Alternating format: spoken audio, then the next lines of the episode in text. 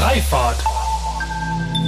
Und ich glaube, jetzt im Rahmen von Corona ähm, gibt es sehr, sehr, sehr, sehr, sehr viele Menschen, die genau an diesem Meilenstein stehen und sich überlegen, ähm, was kann ich jetzt anders machen. Äh, Im schlimmsten Fall kauft sich jetzt jeder ein Auto und ähm, die Städte versinken im Chaos.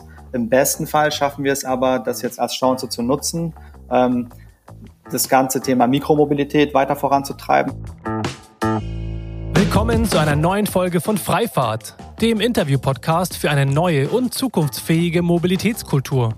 Mein Name ist Sebastian Hofer und hier frage ich mich und meine GesprächspartnerInnen sinnbildlich jede Woche wieder, weshalb es in Holland und Dänemark eigentlich selbstverständlich ist, mit einem Lastenfahrrad unterwegs zu sein und wir hierzulande immer noch kostenlosen Parkraum als Grundrecht verstehen. Mit euch zusammen möchte ich unser aktuelles Verständnis von Mobilität auflösen und an einer wünschenswerten Zukunft unserer Fortbewegung basteln. Von Mikromobilität bis zum Hyperloop. Und deshalb spreche ich mit allerlei klugen Köpfen, die uns auf neue Gedanken und Wege bringen wollen. Moin und schön, dass du wieder eingeschaltet hast. Viele von euch haben die sicherlich gesehen. Die Bilder von tausenden Jumpbikes und Scootern, welche nach dem Deal zwischen Uber und Lime gerade erst verschrottet wurden. Es gab einen enormen Aufschrei in der Branche und deshalb spreche ich heute brandaktuell mit Yasha Saifi, dem Deutschlandchef des Micromobility-Giganten Lime aus den USA. Als selbsternanntes Musterbeispiel multimodaler Mobilität prägt Yasha seit über zehn Jahren verschiedene Angebote der neuen geteilten Mobilität. Von Carsharing bis Ride-Hailing hat er einen wertvollen Erfahrungsschatz und Perspektiven gesammelt, welche ihm nun seit einem Jahr helfen, das durchaus kontrovers diskutierte E-Scooter-Sharing in Deutschland für Lime zu etablieren. Um mal mit einem Wortwitz zu starten, habe ich Yasha neben der Jump-Geschichte unter anderem dazu ausgequetscht, weshalb Lime so lange an dem Juicer-Modell festgehalten hat. Denn letztlich haben sie, wie ich gelernt habe, eher ungewollt einen Strategiewechsel vorgenommen und setzen nun auf Logistikpartner. Außerdem sprechen wir über die unterschiedliche Wahrnehmung von Lime aufgrund ihrer amerikanischen Unternehmenskultur, insbesondere in der Beziehung zu Städten und Kommunen. Anhand des beliebten Streitpunktes des vermeintlich teuren Preises erklärt Jascha, wieso er die Diskussion auf Basis von 20 Cent Beträgen für zu kurz gedacht hält und rückt den Preis ins Verhältnis dessen, was man bei jeder konsumierten Form von Mobilität situationsbedingt möchte und braucht. Das können Zeitersparnis, Komfort, Umweltbewusstsein, Sicherheit oder eben Fahrspaß sein, nur um mal ein paar Beispiele zu nennen. Doch bevor es losgeht, möchte ich mich bei allen von euch da draußen bedanken, welche bereits auf Steady einen kleinen finanziellen Beitrag hinterlassen haben für die Unterstützung dieses Podcasts. Wie ihr wisst, ist mein Antrieb für diesen Podcast, einen Beitrag zur Mobilitätswende zu leisten. Als unabhängiges Format bin ich jedoch auf finanzielle Unterstützung angewiesen und daher wäre es großartig, wenn du mir bei diesem Beitrag zur Mobilitätswende hilfst.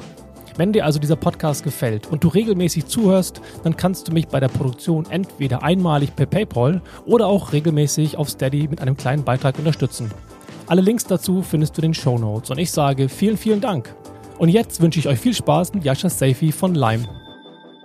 Also ganz schön turbulente Zeiten aktuell bei Lime, würde ich mal sagen. Jascha, insofern vielen Dank, dass du heute dabei bist und ähm, ähm, zunächst vielleicht mal als Einstiegsfrage. Ähm, dir war wahrscheinlich bewusst, auf welches schnelle und agile und turbulente Spiel du, du dich eingelassen hast, als du von Moja letztes Jahr, vor ziemlich genau einem Jahr, zum, als Deutschlandchef bei Lime angefangen hast, oder? Also wie geht's dir aktuell in diesen turbulenten Zeiten? Genau. Hallo erstmal, Sebastian, und danke für die Einladung. Das kannst du laut sagen, turbulente Zeiten, wobei man sollte eigentlich von einem turbulenten Jahr reden, weil ich kann mich jetzt auch nicht an irgendeine Woche oder einen Monat erinnern, wo mal wenig oder gar nichts zu tun war. Ähm, ich konnte das tatsächlich sehr gut einschätzen, worauf ich mich einlasse, muss ich ehrlicherweise sagen. Also ich bin jetzt seit ungefähr zehn Jahren im Bereich Urban Mobility mehr oder weniger direkt unterwegs, ähm, habe Projekte gemacht, bei verschiedenen Unternehmen gearbeitet und habe die ähm, den Beginn der Scooter und den Beginn der Mikromobilität auch relativ früh schon wahrgenommen und sehr aktiv verfolgt und ähm, konnte auch schon absehen, als es dann damals in, in Deutschland losging, ähm, was da tatsächlich auf uns zukommt. Wenn man dann doch irgendwann mittendrin ist, statt nur von außen draufblickend, ist es dann natürlich nochmal eine äh, Ecke anders. Äh, aber im Großen und Ganzen kann man schon sagen, dass die Erwartungen äh, erfüllt worden sind. Wenn man sich so deinen beruflichen Werdegang ansieht, von den zehn Jahren, von denen du gerade sprachst, ähm, du kamst von, vom Carsharing bei Drive Now, dann hin zu Ride Pooling bei Moja und jetzt eben der Deutschlandchef von, von Lime. Ähm, welche Sachen hast du mitgenommen aus den vorherigen Positionen und äh, welche kannst du davon vielleicht jetzt sogar übertragen auf dein aktuelles Geschäft oder gibt es da gar keine Überschneidungspunkte so im eigentlichen Betrieb, in dem Markenaufbau, in der, in der Branche, in den Nutzerzahlen ähm, oder Nutzercharakteristiken? Mhm. Nee, also das, was man ähm, lernt ähm, über die Jahre, das ist natürlich extrem wertvoll jetzt für die Zeit bei Lime. Ich war auch Bevor ich damals zu Drive Now gekommen bin, habe ich auch als externer Berater noch relativ lange Projekte gemacht, beispielsweise für Unternehmen wie Car2Go, für MyTaxi, als die damals noch sehr jung und frisch am Markt waren. Und das sind jetzt auch nur ein paar Beispiele. Also ich habe, wie gesagt, das Thema urbane Mobilität schon sehr, sehr lange ähm, aktiv verfolgt. Und natürlich lernst du da mit der Zeit sehr, sehr viele Dinge, ähm, die du dann auch äh, verwerten kannst in deinem neuen Job. Also Beispiele dafür sind ähm, regulatorische Rahmenbedingungen in Deutschland, wie, wie schnell oder langsam bestimmte Themen vorangehen, ähm, worauf du dich fokussieren solltest, was wichtig ist, insbesondere auch wenn du als, sagen wir mal, amerikanisches Unternehmen in den deutschen Markt eintreten willst. Ne? Da hat die Vergangenheit ja gezeigt, dass nicht alle amerikanischen Unternehmen das immer einwandfrei hinbekommen haben und das wird sich in Zukunft wahrscheinlich auch nicht ändern. Da wird es weiterhin Beispiele geben, ähm, negativer Natur. Und in so einem Fall ist es natürlich gut, wenn du als ähm, Deutschlandchef ein sehr, sehr gutes Bild und ein sehr gutes Verständnis darüber hast, wie die Spielregeln, nenne ich sie mal, hier in Deutschland funktionieren und ähm, worauf man sich einlassen muss und wie man hier, sag ich mal, mit Städten, Behörden und so weiter zusammenarbeitet. Also das ist natürlich ein großer Vorteil gewesen vom ersten Tag. Das ist ein gutes Stichwort, wo ich direkt mal einhaken will, denn mhm. ähm, gibt es da, gibt's da Anekdoten oder Erfahrungen, inwieweit ähm, Städte und Kommunen reagiert haben auf euch als Anbieter im Vergleich zu beispielsweise den Erfahrungen, die du gemacht hast im Sharing- oder On-Demand-Bereich? Mhm. Also im Großen und Ganzen ähm, ist, wenn ich mich jetzt mal in die Situation von so einer Stadt versetze und da kommt plötzlich über Nacht eine Schar an Unternehmen mit Tausenden von Scootern und alle wollen auf meinen Straßen irgendwas machen, ne, da gehe ich auch erstmal einen Schritt zurück und, und überlege mir, was ist das hier alles, ähm, was mache ich denn jetzt am besten? Ne? Also so eine gewisse Überforderung, und das meine ich nicht im negativen Sinne, ist ja relativ normal. Ne? Und damals im Carsharing, da ist man mit ein paar hundert Scootern gestartet, bei Moja, da waren es eine Handvoll ähm, Shuttles, mit denen wir an den Markt gegangen sind. Und hier reden wir ja von Tausenden. Also wir haben Lime alleine hat im Moment um die 25.000 Scooter auf der Straße in Deutschland. Und das sind ja ganz, ganz andere Größenverhältnisse. Und dass Städte da erstmal nicht einfach ähm, Tür und Tor aufmachen und sagen, hier, bitteschön, macht, was ihr wollt, das ist ja klar. Ne? Ähm, aber gleichzeitig, und das ist, glaube ich, so eine Sache, die ich in der Vergangenheit gelernt habe, heißt es aber nicht, dass äh, man die Städte darum bitten sollte, sag mir, was ich machen soll und ich sage ja und arm. Ne? Es muss am Ende des Tages irgendwie eine sinnvolle Kommunikation auf Augenhöhe sein. Man muss sich konstruktiv begegnen. Ähm, einerseits haben die Städte natürlich sehr viel Wissen über ihre eigene Stadt. Die kennen ihre Probleme am besten. Die wissen, wo der Bedarf am größten ist. Ähm, die wissen, wo ein Unternehmen wie Lime am besten helfen kann, Mobilität zu verbessern und die Mobilitätswende voranzutreiben. Auf der anderen Seite sitzt so ein Unternehmen wie Lime natürlich auf Millionen von Daten, die extrem wertvoll und hilfreich sein können für Städte. Ähm, ein Unternehmen wie Lime bringt Erfahrungen aus hunderten Städten auf fünf Kontinenten weltweit mit, die einfach sehr, sehr viel Positives beitragen können, irgendwie die Fehler, die in anderen Städten begangen wurden, jetzt nicht nur von Leim, sondern auch von Stadtverantwortlichen selber, in deutschen Städten nicht zu wiederholen. Und ähm, deswegen ist es, glaube ich, extrem wichtig und auch extrem hilfreich, ähm, es hinzubekommen, mit den Städten einfach auf Augenhöhe zu kommunizieren und ähm, Entscheidungen zu treffen, von denen dann beide profitieren. Gibt es da gute Beispiele oder vielleicht auch Beispiele, die nicht so gut funktioniert haben in der Kommunikation mit Städten jetzt in Deutschland? Mhm. Also ein gutes Beispiel sind, glaube ich, ähm, so Caps. Es gibt ja Städte, ähm, die sagen pro Anbieter irgendwie maximal 500 Scooter, ähm, mehr nicht. Ähm, das, das kann natürlich, also wie gesagt, ich verstehe, wo diese Logik herkommt und warum eine Stadt sagt, okay, 500 pro Scooter, äh, pro Anbieter und wahrscheinlich kommen dann irgendwie fünf Anbieter und dann kann ich ungefähr einschätzen, wie viele Scooter bei mir auf der Straße sind. Was man aber bei solchen Caps, um einfach nur bei dem Beispiel zu bleiben, aber nicht berücksichtigt ist, was das eigentlich für Auswirkungen auf das Geschäftsmodell der jeweiligen Anbieter hat.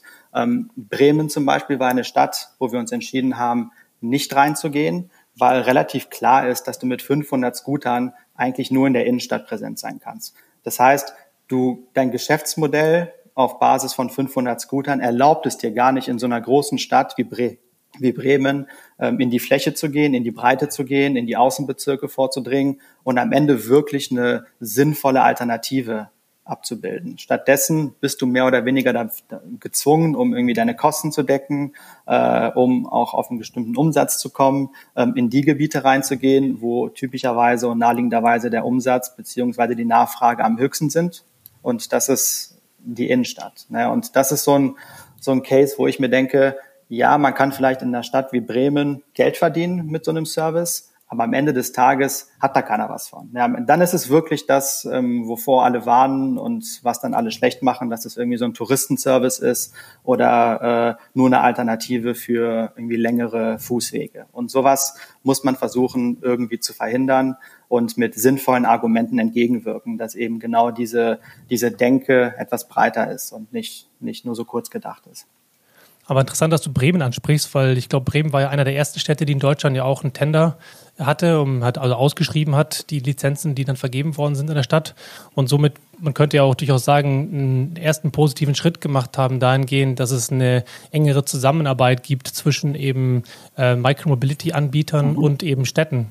Mhm. Ähm, und nicht einfach nur zu sagen, na gut, macht, was ihr wollt oder halt im schlimmsten Fall, das ist sozusagen der Cap. Ich meine, selbst Hamburg und Berlin und München haben ja auch Caps ähm, unabhängig von dem Tender eingeführt, um eben erstmal damit zu lernen. Mhm. Aber ich habe das eigentlich immer so äh, verstanden in Bremen, dass die ein stärkeres Miteinander eigentlich auch ähm, ermöglichen wollten.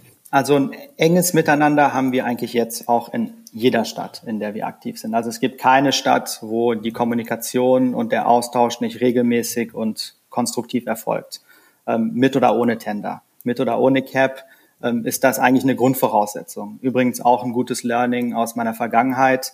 Ähm, es macht einfach keinen Sinn, dich über den Willen der Stadt hinüberzusetzen und zu sagen, ich weiß es besser, ich mache es jetzt einfach so, wie ich es für richtig halte. Das funktioniert über kurz oder lang nicht. Ne? Entweder mit den Städten zusammen oder gar nicht. Das ist auch bei Lime die Devise. Und ich glaube, das ist auch bei unseren Mitbewerbern die Devise. Und ich glaube, da hält, da hält sich auch jeder ran.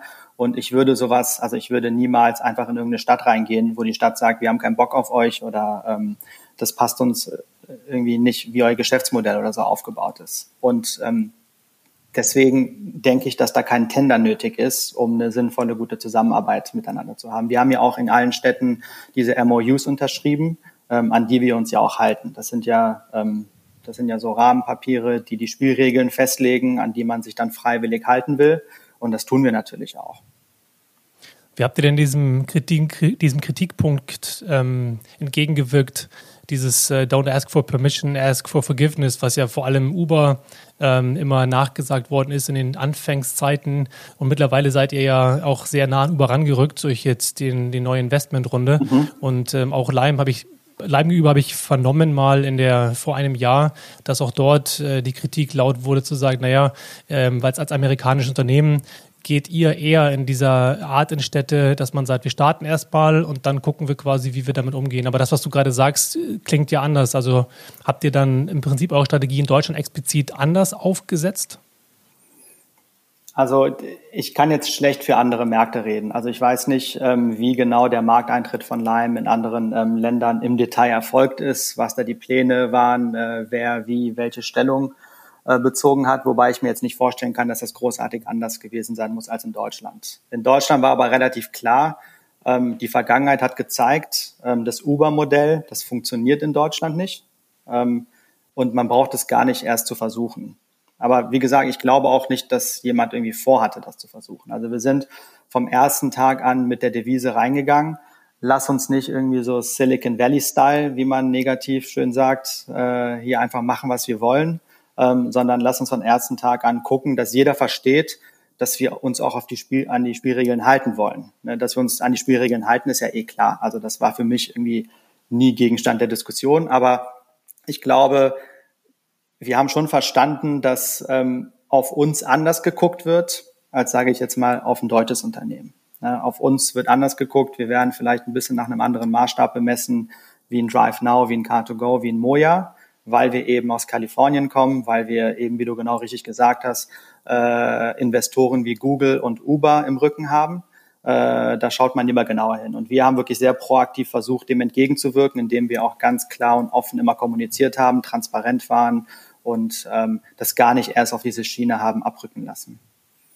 Wie kamst du eigentlich dazu, dass du ausgerechnet bei Lime gestartet hast? Was war deine Motivation, in das Scooter-Business einzusteigen und dann explizit eben bei Lime? Mhm.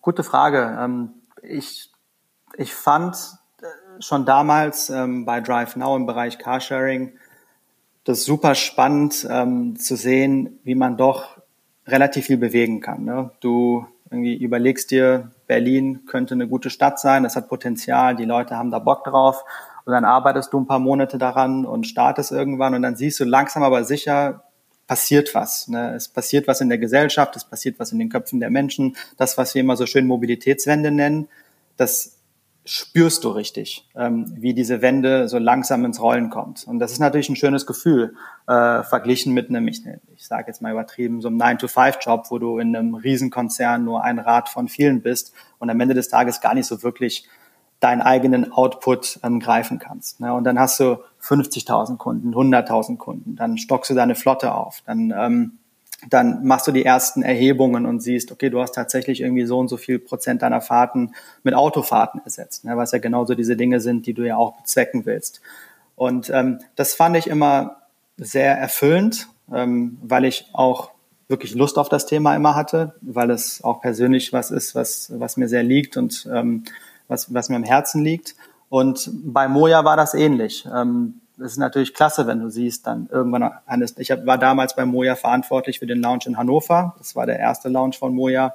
Und wenn dann endlich die ähm, Shuttles fahren und die Leute das nutzen und du positives Feedback bekommst, ist es einfach super. Der Grund, warum ich gewechselt habe, ähm, ist, es ging mir dann doch irgendwie nicht schnell genug. Ähm, am Ende des Tages ist es ja dann doch irgendwie so eine Konzernveranstaltung, ähm, wo auch, sagen wir mal, viel, äh, viel Politisches mit dabei ist, wo du Entscheidungen, die du heute treffen willst, vielleicht erst in einem halben Jahr umsetzen kannst und nicht morgen, obwohl morgen besser wäre. Und ähm, das fand ich immer ein bisschen frustrierend. Und ähm, das ist, glaube ich, auch eine Typsache, das ist eine persönliche Sache, das ist irgendwie weder pro noch kontra Konzern oder pro kontra Startup. Es sind einfach nur ähm, die Rahmenbedingungen, auf die man sich einlassen muss, wenn man irgendwie in einem Konzern, Konzern-Startup oder einem, ich nenne es mal echten Startup arbeitet. Und das war so eine Sache, die mich immer ein bisschen geärgert hat, ähm, dass es einfach nicht schnell genug ging.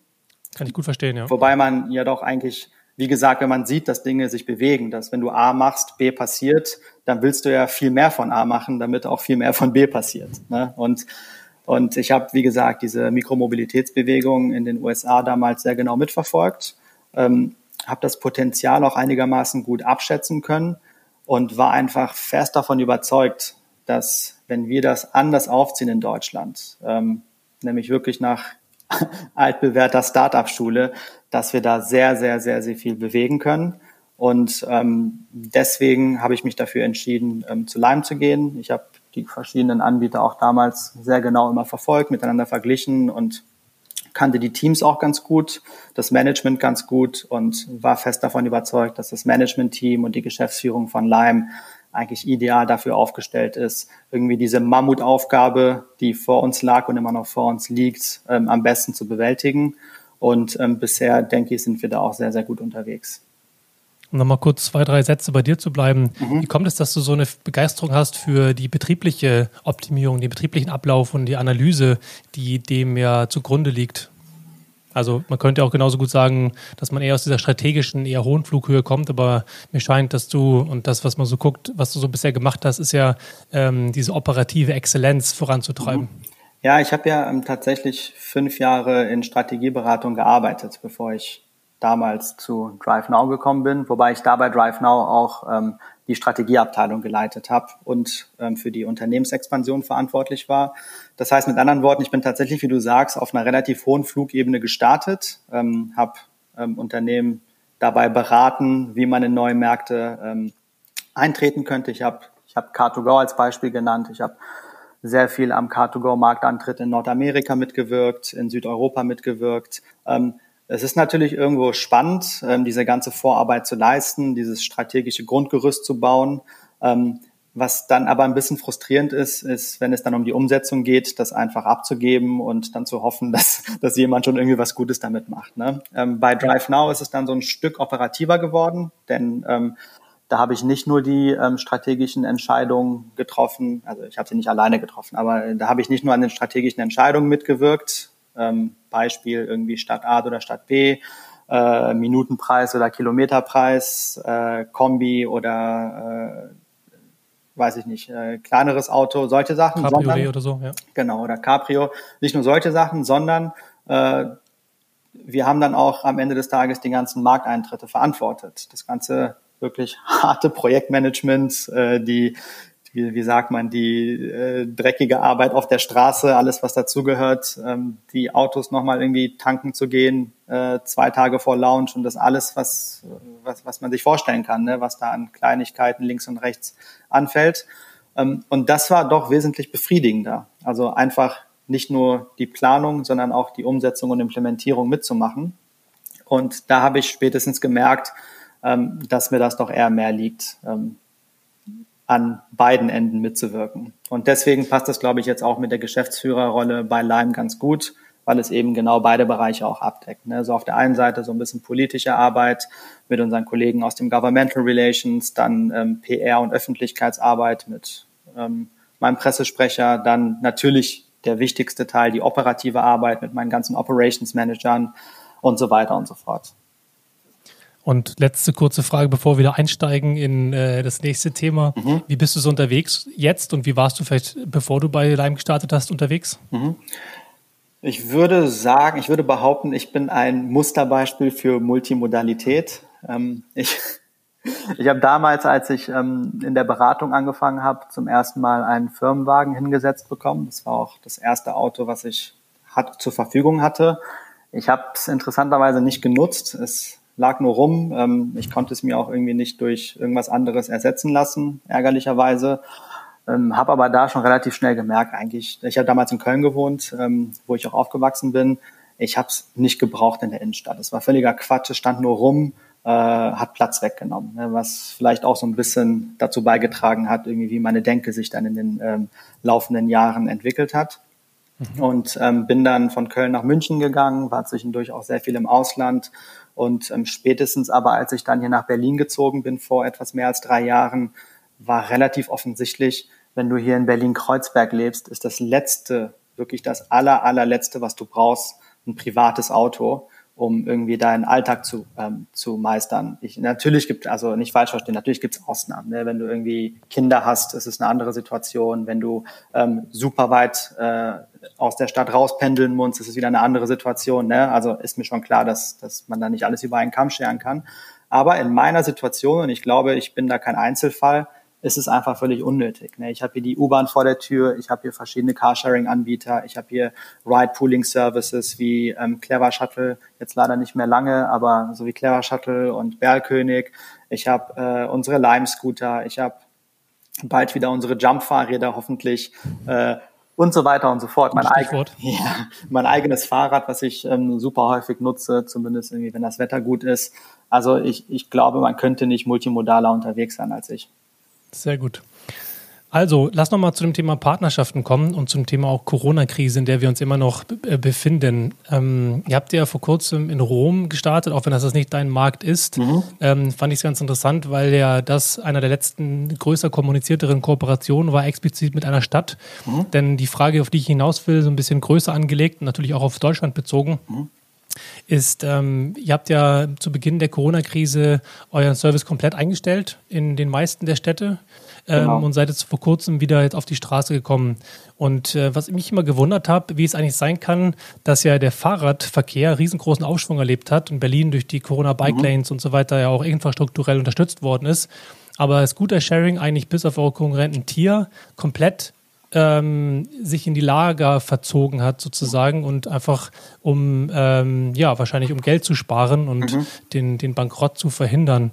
Und deswegen meine Frage so ein bisschen, wenn es diese Art von Partnerschaft gibt mit Städten und diese, diese, diese Zusammenarbeit auf Augenhöhe, wieso gab es da so wenig oder wahrscheinlich gar keine Arten von Kooperation zu sagen, komm mal, wir helfen uns gegenseitig durch diese Zeit, wenn schon Mikromobilität abseits des ÖPNV eigentlich eine sinnvolle Art und Weise ist, sich äh, mit Abstand zu schützen? Mhm.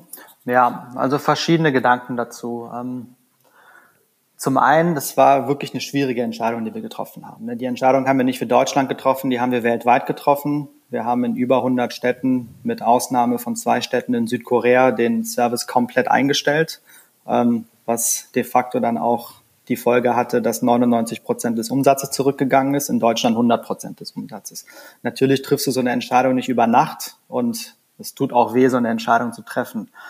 Andererseits haben wir natürlich auch überlegt, ähm, was ist denn das für eine Situation, in der wir gerade sind? Ne? Ähm, Social Distancing ähm, war in aller Munde. Ähm, unsere Bundeskanzlerin hat sich regelmäßig vor die Presse gestellt und hat gesagt, bitte bleiben Sie zu Hause, ähm, gehen Sie nur, wenn es absolut notwendig ist, vor die Haustür. Ähm, solche Sachen. Und man muss einfach auch mal der Realität ins Auge sehen. Also Scooter sind jetzt echt gut angekommen nach einem Jahr in Deutschland aber wir sind jetzt noch kein Essential Service. Ne? Da muss man einfach auch mal den Ball, sage ich, sag ich mir selber, ähm, flach halten. Ähm, die Welt würde sich auch ohne, ohne uns erstmal weiterdrehen. Ne? Und in dieser Gemengelage haben wir uns einfach entschieden, pass mal auf, erstens, ähm, wir wollen äh, hier die Bundesregierung dabei unterstützen, dass Leute nicht unnötig irgendwie versucht sind, auf die Straße zu gehen und, ähm, und sich unnötig irgendwie mit Joyrides oder weiß ich nicht was von A nach B zu bewegen, nur weil denen langweilig ist. Klar kannst du argumentieren, irgendwie der, die eine oder andere Fahrt ist wirklich ein Essential Service und jemand muss mal irgendwie ins Krankenhaus oder sonst was, aber lass mal realistisch sein. So, wie viel, wie viel Anteil deiner Fahrten macht das am Ende des Tages aus? Ich würde argumentieren, eher wenige. Und dann überlegst du dir gut, du hast hunderte von Mitarbeitern, ne? viele von denen arbeiten in Lagerhallen, viele von denen arbeiten auf engstem Raum miteinander. Ähm, du hast Kunden, die, denen du irgendwo ein Versprechen abgegeben hast, dass du, dass sie dich auf dich verlassen können. Und willst du wirklich dieses Risiko angehen, dass irgendwie deine Mitarbeiter nur weil sie ihre Arbeit machen wollen oder müssen, sich irgendwie den Gefahren von Corona aussetzen Willst du den Umsatz irgendwie damit rechtfertigen, dass sich schon irgendwie keiner deiner Kunden wegen dir ähm, infiziert und so weiter und so fort? Und wir haben uns einfach entschieden, aus Sicherheitsgründen, äh, aus Fairnessgründen unseren Kunden und Mitarbeitern gegenüber den Service einzustellen, ähm, die Leute nicht zusätzlich zu animieren, irgendwie auf die Straße zu gehen und einfach mal abzuwarten und zu gucken, was passiert. Und ich glaube, rückblickend betrachtet war das eine sehr gute Entscheidung. Aus ökonomischer Sicht sicherlich nicht die beste Entscheidung, aber in diesem Fall war jetzt auch einfach die ökonomische Sicht nicht die äh, im Vordergrund stand. Und um vielleicht um, um mal kurz auf eine Sache zurückzukommen, die du gesagt hast, ähm, es wäre de facto ähm, finanziell besser gewesen, auf der Straße zu bleiben, weil ähm, also das war jetzt keine, das war jetzt keine Maßnahme, um Kosten zu sparen, wir haben natürlich trotzdem laufende Fixkosten, ne, denen dann plötzlich kein Umsatz mehr gegenübersteht. Das heißt, hätten wir die Flotten runter skaliert auf eine Handvoll Scooter, wären wir wahrscheinlich finanziell besser unterwegs gewesen, als sie ganz einzustellen. Aber wie gesagt, es war dann am Ende des Tages keine finanzielle Entscheidung, die wir getroffen haben. Aber vielleicht da mal kurz drauf einzugehen. Ähm, ähm, Lime äh, ist ja anders als viele eurer Konkurrenten, weil ihr ja dieses Juicer-Modell habt. Das heißt, äh, eure, die Operations, der Betrieb von euren Flotten wird ja, ich weiß nicht genau, ob zum großen oder kom ähm, kompletten Teil in Deutschland immer noch gewährleistet durch eben Juicer, sprich eben nicht angestellte Mitarbeiter, Mitarbeiterinnen, die die, die, ähm, die Scooter einsammeln und dann halt für einen Fixbetrag dann laden und äh, idealerweise warten. Hätte man nicht sagen können, aufgrund genau dieser Tatsache habt ihr eigentlich geringere Fixkosten als jetzt die anderen, die auf den Straßen geblieben sind?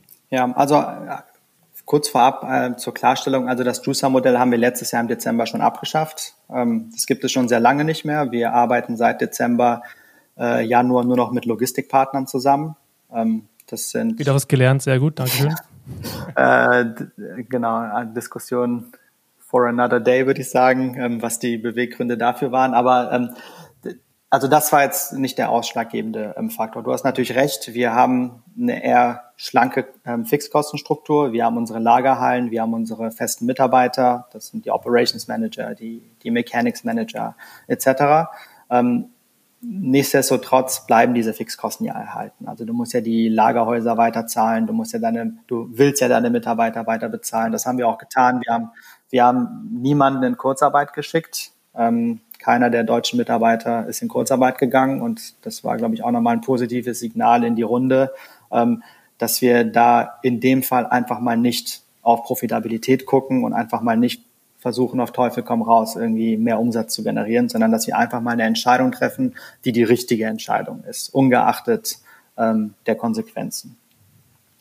Aber seid ihr beispielsweise auf Städte zugegangen, so ähnlich wie beispielsweise Nextbike als Partner von vielen Städten das gemacht hat und dann ja auch in verschiedenen Städten diese berühmten 10.000 kostenlosen Fahrten ähm, ermöglicht hat für Kundinnen?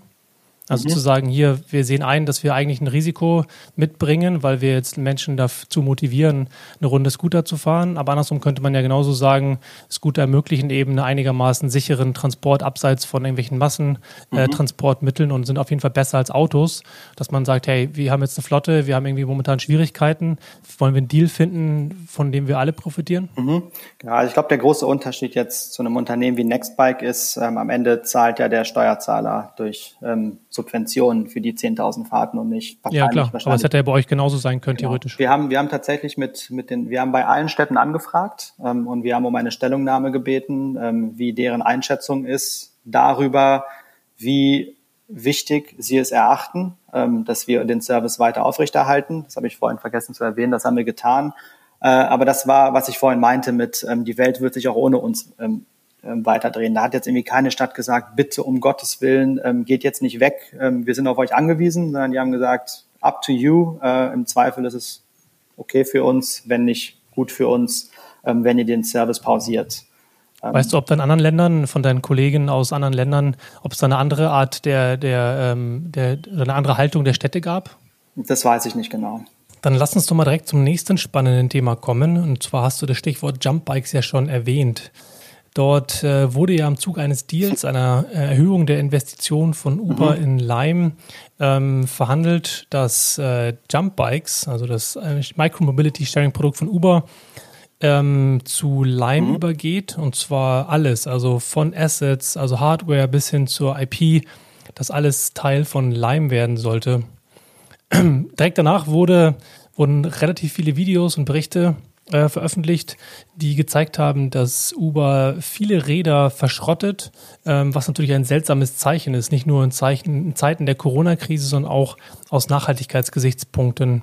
Ähm, also eine sehr, sehr kontroverse Diskussion hat stattgefunden und deswegen äh, will ich dir die Gelegenheit bieten, das einmal aufzuräumen.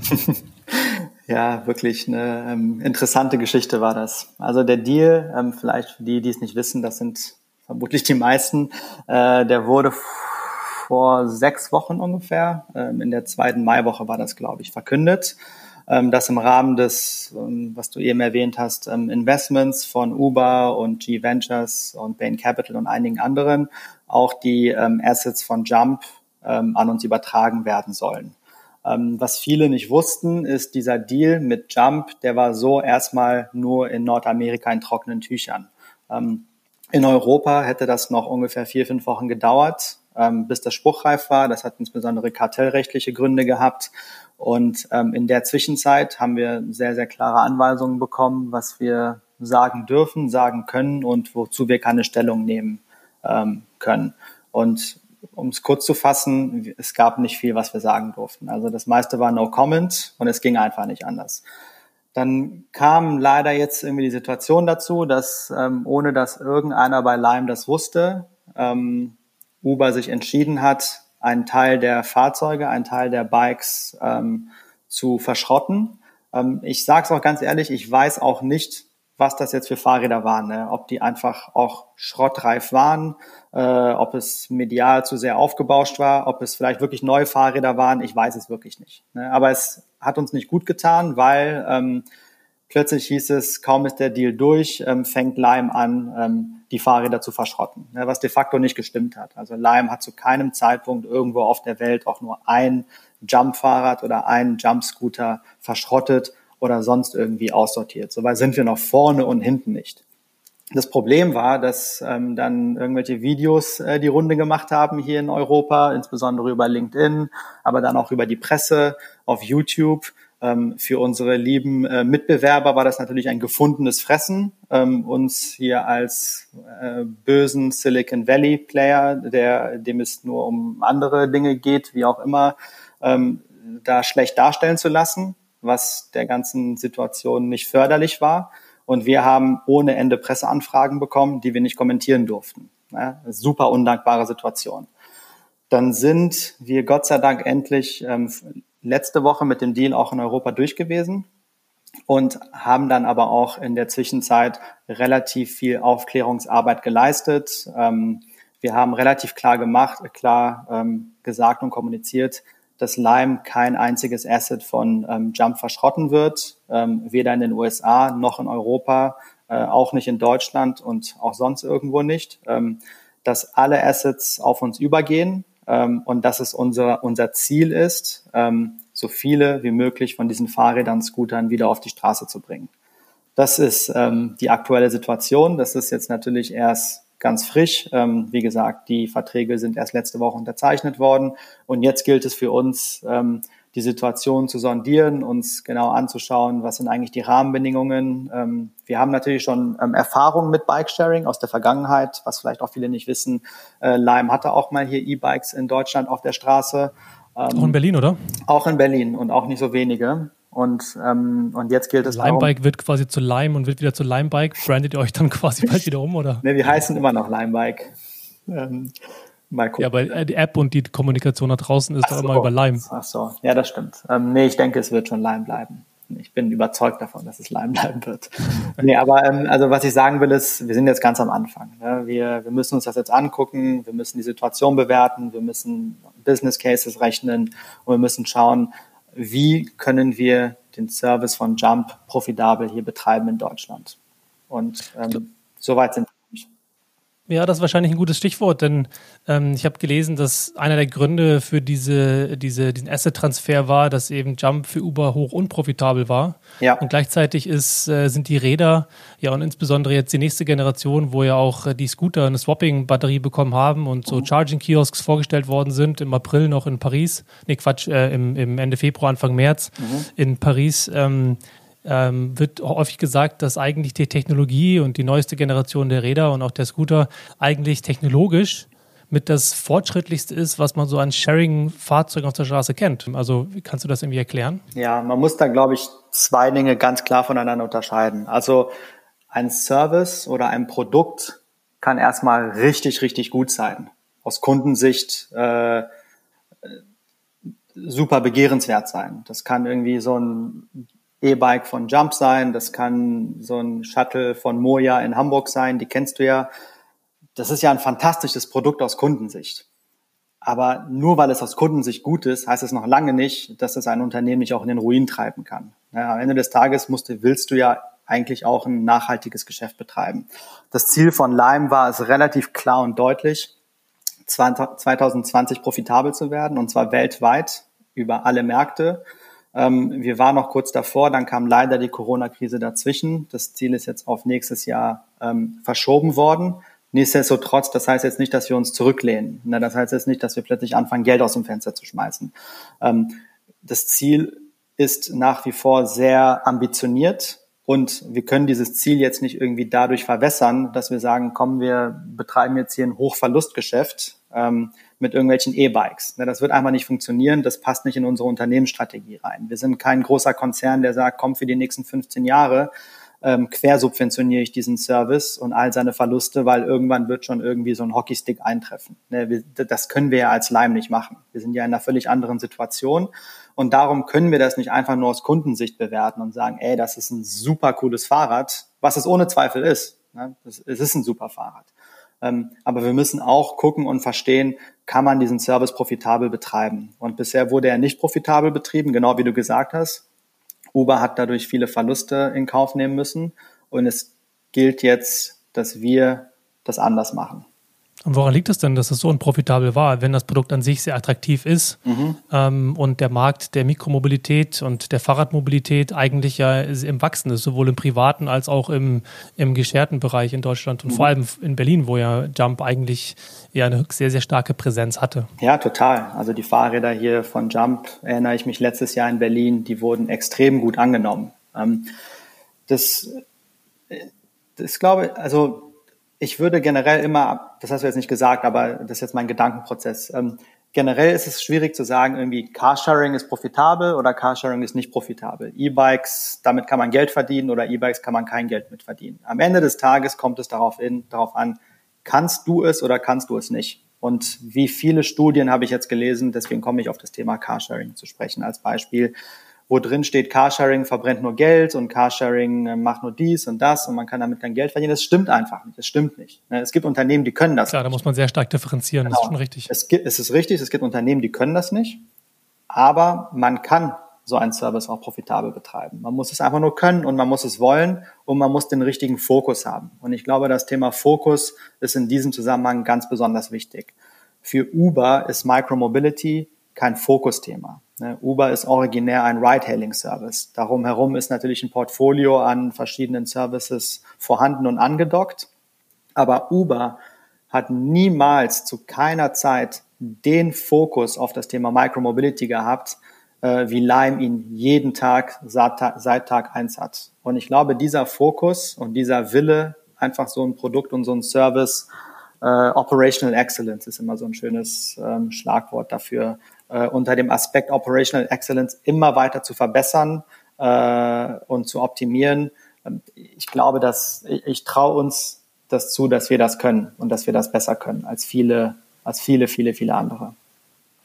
Was Lime auch auszeichnet, ist ja immer wieder Versuche ähm, zu starten, Stichwort Lime Pass, wo ihr beispielsweise so Bundle-Angebote rausgehauen habt, wo man für ein äh, von 9,99 Euro beispielsweise den ganzen Tag fahren kann oder irgendwie sich die Freischaltgebühr reduzieren kann über einen längeren Zeitraum. Oder ich habe gelesen, dass ihr an einer Technologie arbeitet, um rauszufinden, ob Leute zu zweit fahren auf dem Scooter oder auf dem Bürgersteig fahren. Das heißt, was ich damit sagen will, ihr scheint ja immer wieder nicht nur Operational Excellence zu erstreben, sondern eben auch Product Excellence oder Innovation Excellence, wenn man den mhm. Begriff sozusagen mal einführen will. Ähm, Habe ich richtig verstanden, dass ihr jetzt sozusagen diese Art der Produktentwicklung, der Serviceentwicklung auch übertragen werdet dann auf das, ähm, die Erweiterung des Produktes in Form von Fahrrädern? Ich glaube, das ist zu früh, um darüber jetzt eine klare Aussage treffen zu können, wie jetzt der genau, wie genau jetzt der Impact auf das Thema Fahrräder im Speziellen sein wird. Im Großen und Ganzen ähm, gebe ich dir da aber 100% recht. Also es sind auch hier wieder zwei Dinge. Einmal ist es so diese kurzfristige Sicht auf die Dinge, ne, das, was wir gerade zum jetzigen Zeitpunkt auf der Straße sehen mit den E-Scootern und mit den E-Bikes und was es da alles gibt. Und einmal ist es so eine bisschen mittel- bis langfristige Sicht der Dinge. Man darf bei all dem nicht vergessen, dass wir gerade erst ein Jahr hinter uns haben. Ne? Ähm, klar, wir haben uns auch vor Monaten schon darüber Gedanken gemacht, ähm, was wäre ein gutes Preismodell.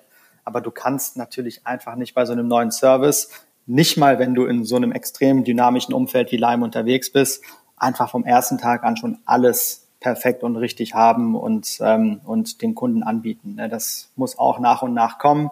Ähm, das, das Argument zum Beispiel oder die Kritik, dass wir für die tägliche Nutzung zu teuer sind, das ist ja schon, hat ja auch seine Gerechtfertigung. Ne? Also wenn du ein Service für viele oder für alle sein willst, ähm, natürlich brauchst du da auch alternative Preismodelle, Abo-Modelle und so weiter und so fort.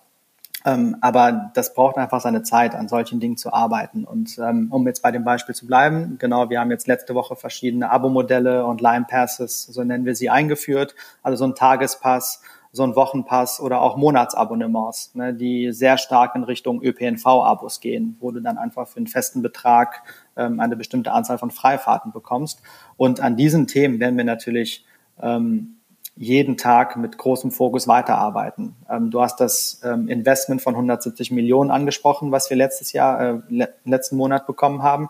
Das ist jetzt kein Geld, was wir wo wir sagen, super, jetzt haben wir wieder Geld, jetzt können wir wieder um uns werfen. Das ist Geld, das wir insbesondere brauchen, auch um an mittel- bis langfristigen Hardware-Lösungen und ähm, Produktoptimierungsthemen zu arbeiten. Ne? Und da bin ich bei der mittel- bis langfristigen ähm, Sicht, wo ich eben glaube, dass dann doch das Produkt beispielsweise einen riesengroßen Unterschied machen kann. Wenn du heute einen Laien fragst, ähm, was ist der Unterschied zwischen einem Lime-Scooter und einem anderen Scooter, der wird sagen, boah, die Farbe ist anders und vielleicht irgendwie noch hier und da. Ne, ich als, ich nenne mich mal Experte, würde das anders sehen, aber so die große Masse der Menschen würde wahrscheinlich keine großen Unterschiede feststellen.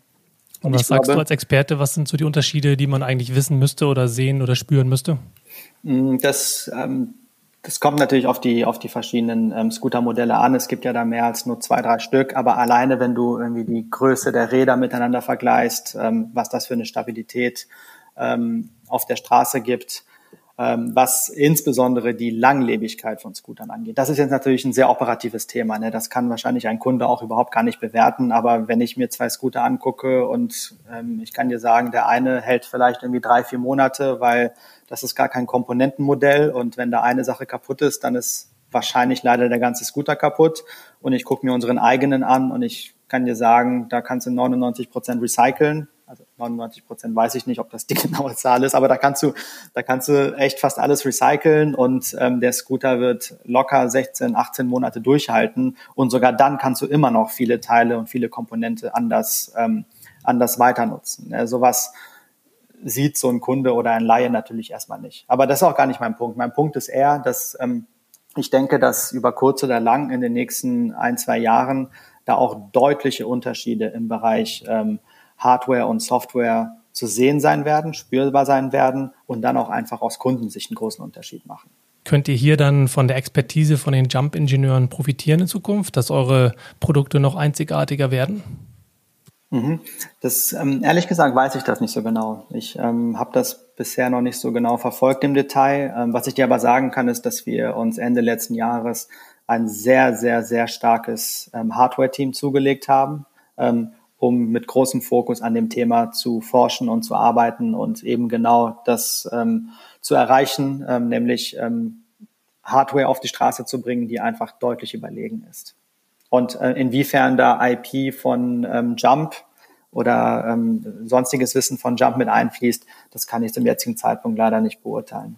Ich würde ganz gerne mal kurz auf das Thema Pricing eingehen, denn mhm. du hast ja schon gesagt, es wird unterschiedlich äh, wahrgenommen häufig, das Thema. Und ich fand es immer spannend zu sehen, wie zu Beginn alle auf dem Markt denselben Preis hatten.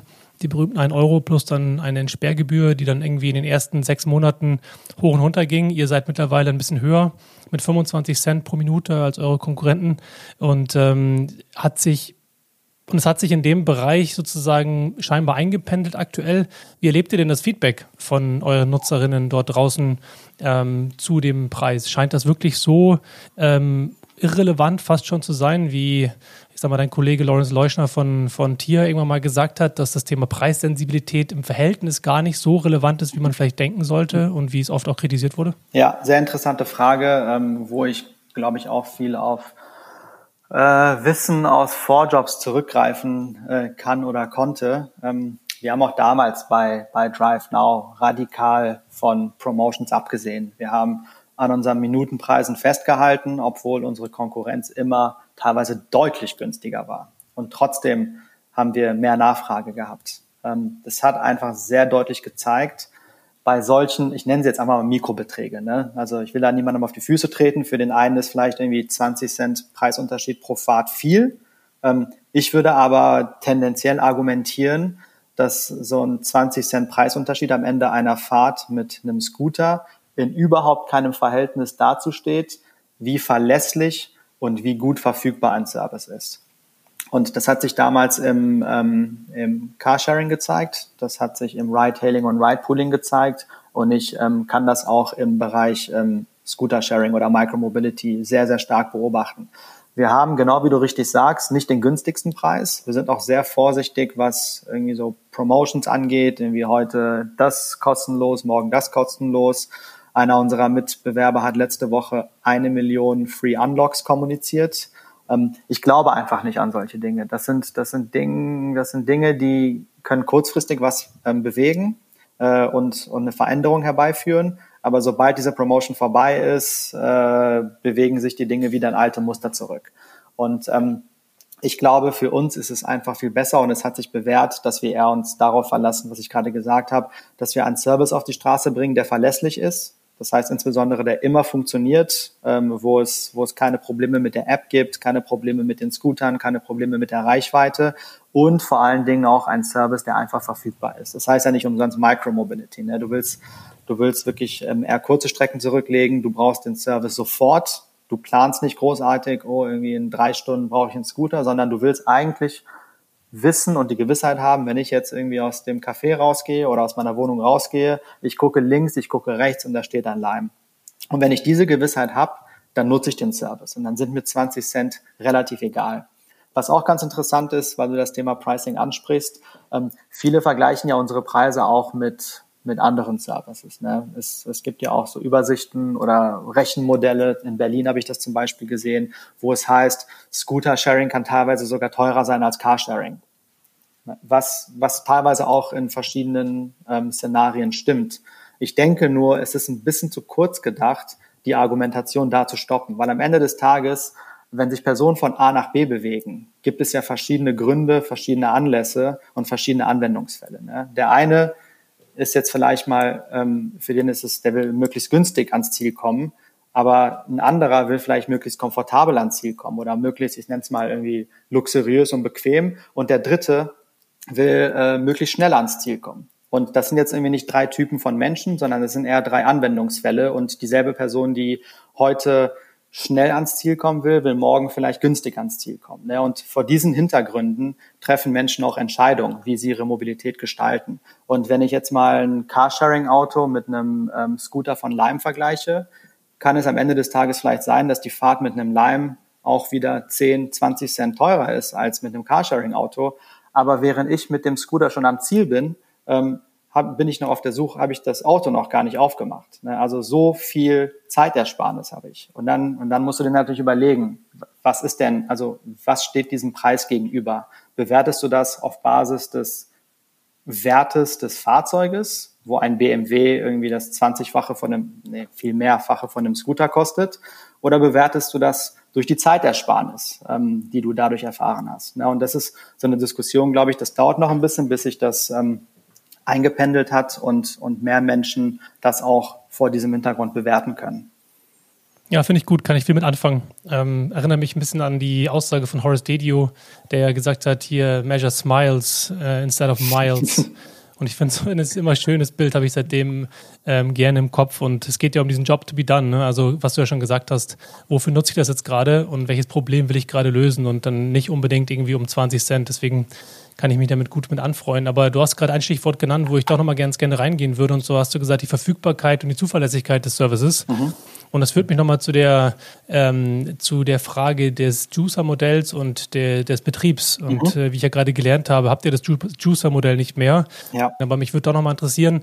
Ich hatte nämlich immer die Hypothese diskutiert mit anderen Menschen, dass ähm, die, das, die Zuverlässigkeit eines Angebotes, sprich, wann steht, wo der Scooter ist, der entsprechend gereinigt, ist der funktionstüchtig und so weiter und so fort, mhm. kann ich mir mal schwierig vorstellen, wie man so etwas gewährleisten kann mit Leuten, die jetzt eigentlich im Prinzip äh, eigentlich nur ein monetäres Interesse haben, ähm, die, die Fahrzeuge einzusammeln und vielleicht etwas sorgloser auf die Straße zu bringen als eigene Mitarbeiter.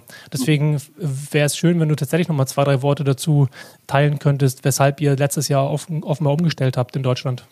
Ja, also um es möglichst kurz zu fassen, ähm, es, es, gab so viel negative Kritik in Deutschland, ähm, was das Thema Juicer anging. Ähm, aus meiner Sicht größtenteils unberechtigte Kritik, ähm, die sich aber irgendwie verselbstständigt hat dass wir irgendwann die Entscheidung getroffen haben, es ist es einfach nicht wert, diesen ähm, Kampf zu führen und lass uns es einfach jetzt sein lassen und was besser verdauliches, nenne ich mal, für den deutschen Markt ähm, auf die Beine zu stellen. Und das war damals der Beweggrund. Also uns wurde vorgeworfen, das wäre irgendwie moderne Sklaverei und wir würden den Mindestlohn nicht decken und so weiter und so fort, was alles vorne und hinten nicht gestimmt hat. Also es war für mich eine der frustrierendsten Entscheidungen in meiner Zeit bei Lime, äh, dieses Juicer-Modell zu beenden, weil es so viele Menschen gab, die gesagt haben, ich konnte damit irgendwie nochmal 100, 200 Euro zusätzlich im Monat verdienen. Ihr habt mir irgendwie ermöglicht, noch ein bisschen Geld beiseite zu legen und dies und das und kann ich nicht irgendwie weiter bei euch arbeiten und irgendwie Geld verdienen. Das sind ja meistens auch Menschen, ähm, das darf man nicht vergessen, die sind nicht so privilegiert wie du oder ich. Das sind Menschen, die sind eben auf dieses Geld angewiesen. Das sind Menschen, die kriegen nicht mal eben jeden Job, den sie wollen. Die können entweder kein gutes Deutsch oder äh, aus, sind in irgendeiner anderen Art und Weise sozial benachteiligt. Ne? Und solchen Leuten diese Einkommensquelle wieder wegzunehmen, das war für mich super frustrierend, insbesondere weil genau das Gegenteil argumentativ dazu geführt hat, dass wir es überhaupt tun mussten. Das, das war der Grund, warum wir das Juicer-Modell in Deutschland eingestellt haben. Ähm, aber um jetzt auf deine ursprüngliche Frage zurückzukommen, die Juicer haben ja jetzt auch nur einen beschränkten Teil des Services oder der, der Wertschöpfungskette abgedeckt. Ne? Wir haben ja trotzdem noch unsere eigenen Lagerhallen, unsere eigenen Mechaniker, unsere eigenen Fahrer, ähm, die sich um die ganze Wartung und Instandhaltung ähm, kümmern. Ja, und das, das, das würden wir auch nicht einfach outsourcen. Dafür ist es zu wichtig, insbesondere sicherheitsrelevante ähm, Reparaturen und so weiter und so fort. Da muss man natürlich sicherstellen, dass da kein Quatsch passiert und da gibt es auch eine gewisse Quality Control, die will man nicht aus der Hand geben. Das ist das eine. Ähm, hinzu kommt, dass unsere Systeme glücklicherweise auch schon ziemlich auch damals schon sehr, sehr gut und fortschrittlich waren. Das heißt, wir haben jetzt nicht irgendwie den Juicern irgendwelche Scooter gegeben und die konnten damit machen, was sie wollten. Ne? So war das nicht. Also es war ganz genau definiert und vorgeschrieben, äh, wo ein Scooter zu stehen hat. Und mit wo meine ich bis auf den Meter genau, wie er zu stehen hat, wann er da zu stehen hat und so weiter und so fort. Und daran war eben auch dieses monetäre Incentive, was du gerade angesprochen hast, gekoppelt. Ne? Also ein Juicer wusste auch, okay, ich krieg meine, sagen wir mal, 4,50 Euro im Idealfall. Wenn ich aber hier Quatsch mache, und irgendwie den Scooter so statt so und so hinstelle, denn dann gibt's halt weniger Geld. Das hat also schon auch dabei sehr geholfen, diesen, diesen Qualitätsservice aufrechtzuerhalten. Wäre es jetzt mal grundsätzlich die Kritik, die du gerade angesprochen hast, könnte man ja auch so interpretieren, dass dann diese Personen, die sich gemeldet haben und denen das finanzielle äh, Einkommen und die Sicherheit äh, flöten gegangen ist, dadurch hätte man ja auch theoretisch anstellen können, wenn das, das der Antrieb gewesen wäre, zu sagen, man möchte diesen ähm, nicht so privilegierten Menschen ein, ein Einkommen gewährleisten. Wir haben ja dann ähm, entsprechend auf ähm, professionelle ähm, Logistikpartner ähm, umgeschwenkt. Diese Logistikpartner haben ja sicherlich auch dann ihre eigenen Fahrer und so weiter und so fort. Die Wertschöpfungskette hat sich dadurch ein bisschen verlagert. Ähm, aber für uns ähm, war es in erster Linie einfach wichtig, dass wir nach außen klar signalisieren, okay, wir haben verstanden, irgendwie Deutschland mag das Juicer-Modell nicht, aus welchen Gründen auch immer. Äh, und deswegen ähm, haben wir uns davon verabschiedet. Aber wir können also jetzt äh, vielleicht mal ganz konkret auf deine Frage zurückzukommen. Also wir haben natürlich auch noch gewisse Budgets für Mitarbeiter, die wir jetzt nicht einfach beliebig aufstocken und runterstocken können. Und ähm, um es auch ganz deutlich zu sagen, also eine Sache, die in unserem Business super wichtig ist, ist Flexibilität und Dynamik und ähm, in der Lage zu sein, wirklich extrem schnell auf ähm, Rahmenbedingungen zu reagieren. Und deswegen versuchen wir auch unseren Service möglichst schlank aufzustellen mit einer kleinen Fixkostenstruktur, ähm, die uns eben genau das ermöglicht um das Gespräch mal ein bisschen zum Ende zu bringen, mhm. Ähm, würde ich gerne noch mal wissen, wie denn eigentlich eure aktuellen Zahlen sind. Zahlen ist ja in dem Game immer eine beliebte Größe, um zu vergleichen. Du hast ja auch schon ein paar genannt. Aber ähm, vielleicht abschließend, magst du noch mal kurz den aktuellen Status quo so ein bisschen in Zahlen benennen? Wie viele äh, Länder, wie viele Städte, wie viele Scooter, wie viele Rides Lime zum heutigen Tag Deutschland, aber vielleicht sogar auch weltweit zur ähm, Einordnung mhm. so vorzuweisen hat? Ja, ähm, das Timing passt ganz gut deiner Frage. Wir haben letzte Woche am 18. Juni unser Einjähriges gehabt in Deutschland. Äh, damals 2019 stand der erste Scooter in Berlin auf der Straße äh, und da haben wir natürlich auch selber mal Bilanz gezogen. Ähm, wir haben inzwischen in Deutschland ähm, über 10 Millionen Fahrten gemacht. Ähm, wir haben inzwischen in Deutschland über 2 Millionen registriert, registrierte Kunden. Wir haben äh, 25.000 Scooter ungefähr auf der Straße. Ähm, wenn ich mich nicht täusche, ähm, korrigiere mich, falls hier da ein anderes Unternehmen einfällt, sind wir damit auch, glaube ich, der größte Betreiber überhaupt von Elektrofahrzeugen äh, hierzulande. Das vergisst man ganz Kein schnell. Einspruch eurer Ehren. das vergisst man manchmal, wie viele Fahrzeuge das eigentlich sind, so 25.000.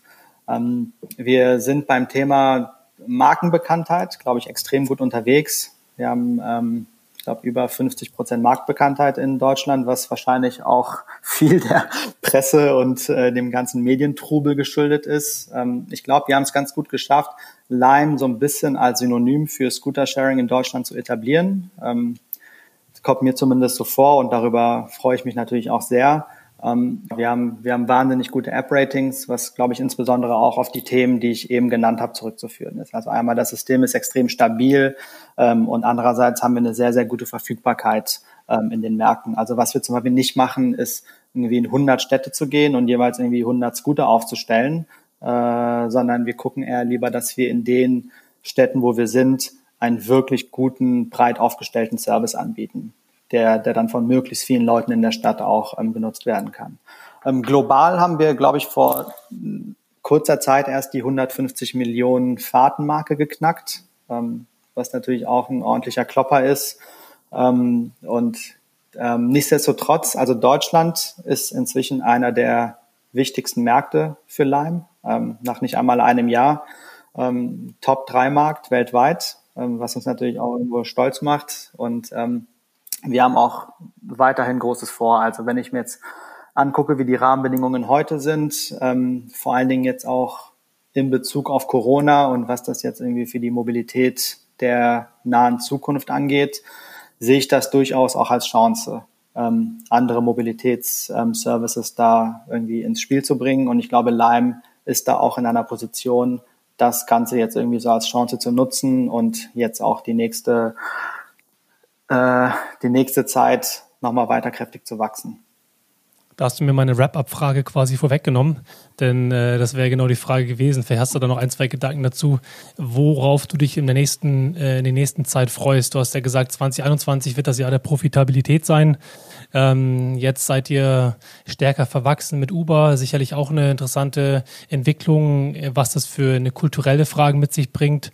Äh, wir hatten über Jump gesprochen als Akquisition und Technologie, ähm, ja, Einkauf sozusagen in euer, euer Angebot. Also worauf freust du dich in den nächsten Monaten und wie konkret wollt ihr die Corona-Krise als Chance nutzen? Mhm. Ja, das sind viele verschiedene Dinge, was ja eigentlich, glaube ich, eine gute Antwort ist. Ne? Also es gibt wirklich vieles, auf das ich mich freue. Also zum einen, genau, um nochmal bei dem Beispiel Corona zu bleiben, ich glaube, das ist einfach jetzt so eine Situation in unserer Gesellschaft, ähm, die gibt es einfach nicht so oft. Ne? Also es gibt nicht so oft den Fall, dass jemand sich grundlegend Gedanken darüber macht, wie er seine Mobilität neu gestalten will. Du hast wenige Meilensteine im Leben, wo sowas wirklich mal der Fall ist. Zum Beispiel, du ziehst in eine neue Stadt und du musst dich komplett neu sortieren.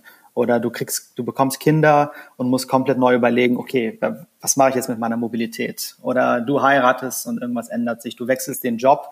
Das sind aber wenige Beispiele, ne? einzelfallbezogene Beispiele, wo jemand sich Gedanken machen muss, okay, was kann ich jetzt anders machen? Ansonsten ist ja Mobilität eher Gewohnheit und gelebt. Ne? Du denkst ja nicht lange nach, ähm, wenn du aus dem Haus gehst.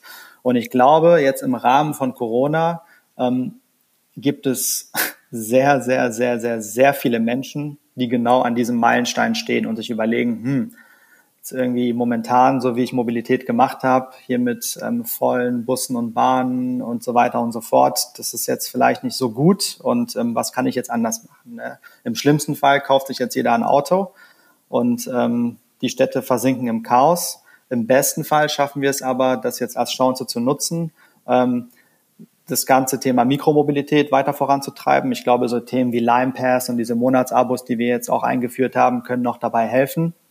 Und ähm, eben viele Menschen, die sich gerade diese Frage stellen und gerade auch offen sind, offener denn je dafür sind, Neues auszuprobieren, weil es die Umstände einfach mehr oder weniger erfordern, dass wir es schaffen, diese vielen Menschen davon zu überzeugen, dass Mikromobilität sehr wohl auch für deren Leben und deren Alltag ähm, sehr relevant sein kann. Und das ist so eine Sache, ähm, da freue ich mich drauf ähm, und ich hoffe, dass wir das schaffen, ähm, das genauso hinzubekommen. Das andere natürlich die ähm, Jump-Integration, das wird ähm, eine schwierige Aufgabe, aber wir haben auch schon andere schwierige Aufgaben in der Vergangenheit gut gemeistert. Ähm, ich möchte, also ich würde mich wahnsinnig darüber freuen, wenn wir es schaffen, äh, Jump äh, in verschiedenen deutschen Städten ähm, einzuführen und auch auf profitable Art und Weise ähm, dann zu betreiben. Ähm, das ist natürlich eine andere Sache und grundsätzlich ist es einfach, ich meine, wir sind jetzt wieder am Anfang vom Sommer, wir sind Anfang Sommer, ähm, die Hauptsaison geht jetzt wieder los, ähm, es wird turbulenter. Ähm, einige Sachen sind anders als letztes Jahr. Beispielsweise bleiben die Touristen weg, die jetzt keinen riesengroßen, aber trotzdem einen guten Anteil unserer Fahrten ausgemacht haben im Sommer. Wir haben weniger Berufspendler, ähm, was natürlich auch zu einem Fahrtenrückgang an der Stelle sorgen wird. Auf der anderen Seite müssen wir aber jetzt schauen, irgendwie, wie können wir trotzdem an Vorjahresniveau anknüpfen. Und auch das wird eine Herausforderung sein, auf die ich mich freue. Und wir haben da auch schon ein paar gute Ideen und ähm, die umzusetzen, um zu sehen, was dann am Ende daraus wird. Ähm, das wird auch eine spannende Aufgabe. Wird es neben Google Maps noch eine weitere Integration in einen Mars-Aggregator geben? Die nächste Integration in Deutschland wird tatsächlich die Uber-App sein. Ähm, ich habe jetzt kein genaues Datum dafür, genau naheliegend, aber Jump ist ja jetzt sozusagen aus der Uber-App verschwunden. Äh, und dafür werden jetzt die Lime-Scooter und hoffentlich dann auch wieder dann die Jump-Fahrräder ähm, in die Uber-App ähm, übernommen. Also das sind die zwei großen Partnerschaften, die wir haben. Der große Unterschied zu anderen App-Integrationen, die ich kenne, ist, das sind ja native Integrationen. Das sind ja irgendwie keine gesponserten Integrationen, wo wir irgendwie pro Fahrt Kommission zahlen oder sonstiges, sondern ähm, das ist eben auf Basis der Partnerschaft, die wir mit diesen Unternehmen haben. Ähm, ich glaube, langfristig eine, eine Art der Integration, die ähm, wichtig ist und auch nicht unwichtiger werden wird, sind ähm, ÖPNV-Integrationen. Ähm, da sind wir noch nicht so weit, wie ich Lime gerne sehen würde. Ähm, aber das kriegen wir auch hin. Das ist, es ist halt, also das ist ein gutes Beispiel dafür. Du hast natürlich irgendwie als amerikanisches Unternehmen ganz andere Sicht der Dinge auf ÖPNV. Ne? ÖPNV spielt in den meisten amerikanischen Städten einfach de facto keine Rolle und so eine ÖPNV-App entsprechend auch nicht. Ne? In Deutschland und in einigen anderen europäischen Ländern ist es ja ganz anders. Und ähm, ich glaube, hier haben wir sehr wohl viel, oder wie soll ich sagen, also ich glaube, hier macht es deutlich mehr Sinn, über eine App-Integration mit der BVG, mit dem HVV und so weiter nachzudenken und tatsächlich auch irgendwie so Produktressourcen darauf zu allokieren, als jetzt äh, nur alleine für den amerikanischen Markt betrachtet. Das wird, glaube ich, noch ein bisschen dauern, aber das ist definitiv ein Thema, was ähm, bei mir irgendwo oben auf der Agenda draufsteht. Finde ich gut, dass es oben auf der Agenda steht. Ähm, und in diesem Sinne würde ich sagen, vielen Dank, Jascha, für das Gespräch. Sehr viele interessante Insights. Ich hoffe, den Hörern und HörerInnen da draußen gefällt es. Ähm, und dir wünsche ich äh, weiterhin viel Erfolg mit, ja, vor allem der PNV-Integration. Danke auch. War mir eine Freude. Vielen, vielen Dank fürs Zuhören. Wenn dir die Folge gefallen hat, dann freue ich mich sehr über deine Unterstützung. Am einfachsten geht das, wenn du bei Spotify, bei Deezer, bei Podigy oder in deiner Podcast-App auf Abonnieren klickst und natürlich auch mit ein paar Sternchen und einem Kommentar bei Apple Podcasts. Außerdem freue ich mich, wenn du diesen Podcast fleißig weiterempfiehlst und auch gerne mal bei steadyhq.com slash Freifahrt vorbeischaust, um dir die Möglichkeiten anzuschauen, wie du mich finanziell unterstützen kannst. Wenn du Gästevorschläge, Fragen oder Kommentare hast, dann immer gerne her damit per Mail an podcast.freifahrt.org Gerne auch auf LinkedIn, Instagram oder Twitter. Dort findest du mich ebenfalls unter dem Handle Freifahrt. Zum Schluss noch einmal ein großes Dankeschön an Max Bless von Audioboutique für das neue Sounddesign. So, das war's für heute. Ich freue mich, wenn du in der nächsten Folge wieder reinhörst und sage gute Fahrt und lass die Haare wehen.